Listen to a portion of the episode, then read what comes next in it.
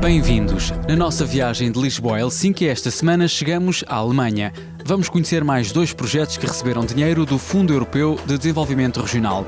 E a primeira paragem é em Mannheim, próximo da fronteira com a França. De Lisboa a Helsínquia.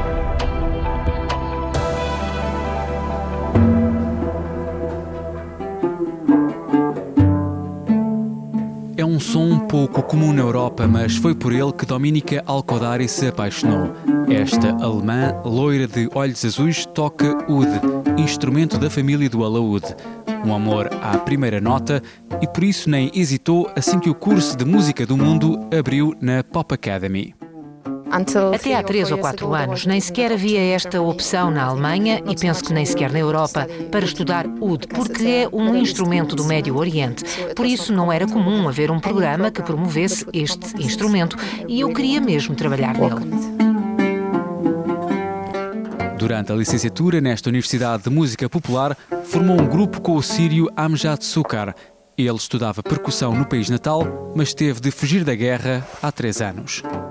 I didn't uh, think before that I will leave my country to come. Nunca pensei que deixaria o meu país para vir para a Alemanha ou outro lugar, para ficar sempre. Mas agora é um pouco complicado. Talvez volte um dia, mas devo esperar no mínimo uns 10 anos. I came back. Criada em 2003, a Pop Academy oferece três licenciaturas e dois mestrados. Estudar aqui é gratuito desde que se cumpram os requisitos para os cursos. E aqui, por todo lado, há talento. Jojo e Nicholas são colegas do curso de música popular. Ambos tocam bateria e escolheram esta universidade devido ao método de ensino, como nos conta Nicholas. O que é único nesta universidade é que, além dos estudos artísticos, temos também a parte empresarial e temos uma boa percepção de como a indústria funciona e o que temos de fazer para conseguirmos vingar. Porque se só lidarmos com o lado artístico e se apenas praticamos com o instrumento e não conhecermos ninguém da indústria ou não soubermos como nos promover, será difícil mais tarde sobrevivermos como músicos. Quem estuda música tem de ter pelo menos 20% de aulas dos módulos empresariais e vice-versa. A interligação entre a vertente artística e empresarial é o principal cartão de visita da universidade e já dá frutos pelo mundo fora.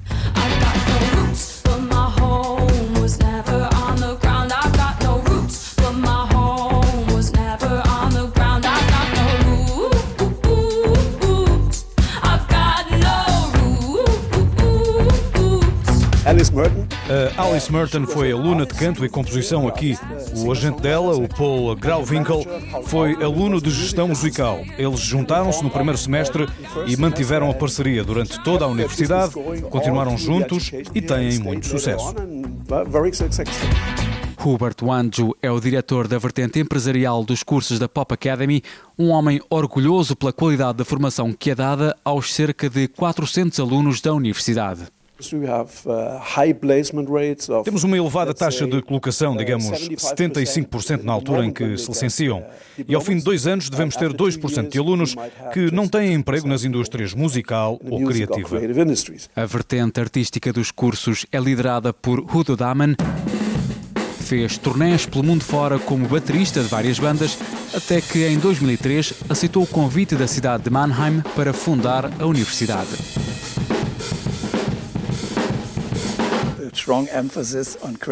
Havia aqui uma forte aposta nas indústrias criativas, o que significou que, especialmente nesta região, uma zona portuária, não construíram apenas a Popa Academy, mas fizeram também um Music Park como incubadora e centro de startups. Houve então uma aposta forte e por isso foi muito útil ter os fundos europeus.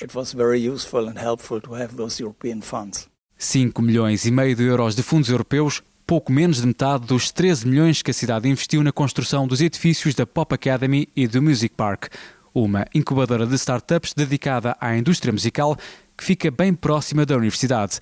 Acaba por ser o princípio dos sonhos dos jovens licenciados, como explica o gestor do projeto, Pascal Koenig. We are um, the center who covers Somos o centro que ajuda todos os alunos que decidem criar uma startup, uma empresa, porque isto é algo que não conseguem fazer na universidade. Por isso, quando estão prontos, quando se licenciam ou têm um mestrado e quando decidem ficar aqui em Mannheim, então nós somos o próximo passo.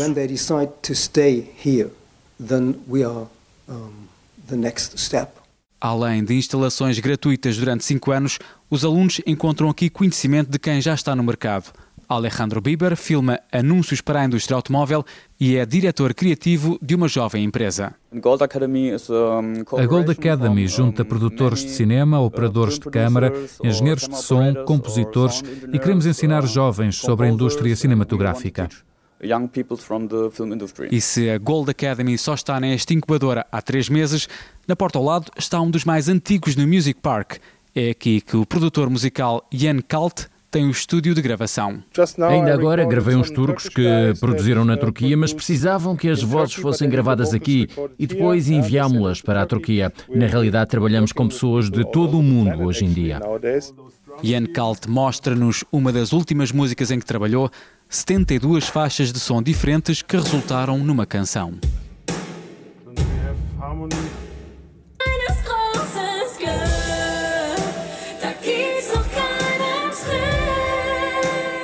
Depois de ter dado a conhecer ao mundo a primeira bicicleta e automóvel jamais inventados, Mannheim aposta agora na indústria musical e desde há cinco anos que foi eleita Cidade da Música da Unesco.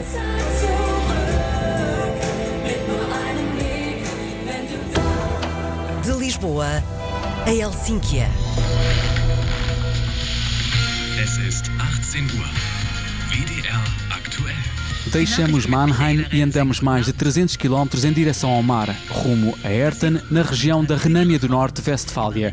Chegou a ser a maior cidade mineira da Europa na década de 70 do século passado. O declínio do carvão e as preocupações ambientais levaram ao fecho das quatro minas e a linha de comboio que as ligava foi transformada numa ciclovia batizada de Caminho da Mudança. Babette Nieder é diretora na Câmara de Herten e acompanha-nos nesta viagem de bicicleta. On commence avec euh, la mine de 1872 dans le sud. Começamos na mina de 1872 no sul e vamos em direção ao euh, noroeste, em direção à formação de empregos do futuro e por isso dissemos que é o caminho da mudança. Temos uma história de 800 anos de pequenas aldeias agrícolas, 150 anos de minas e agora não sabemos o que o futuro nos trará.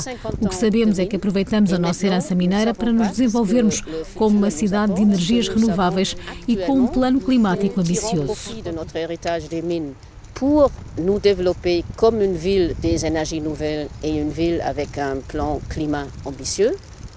A ciclovia de 8 km retirou bastante tráfego do centro e acaba por ser uma peça-chave na estratégia integrada de adoção de energias renováveis da cidade. A climatologista Teresa Ackerman explica-nos o que encontramos a meio do caminho.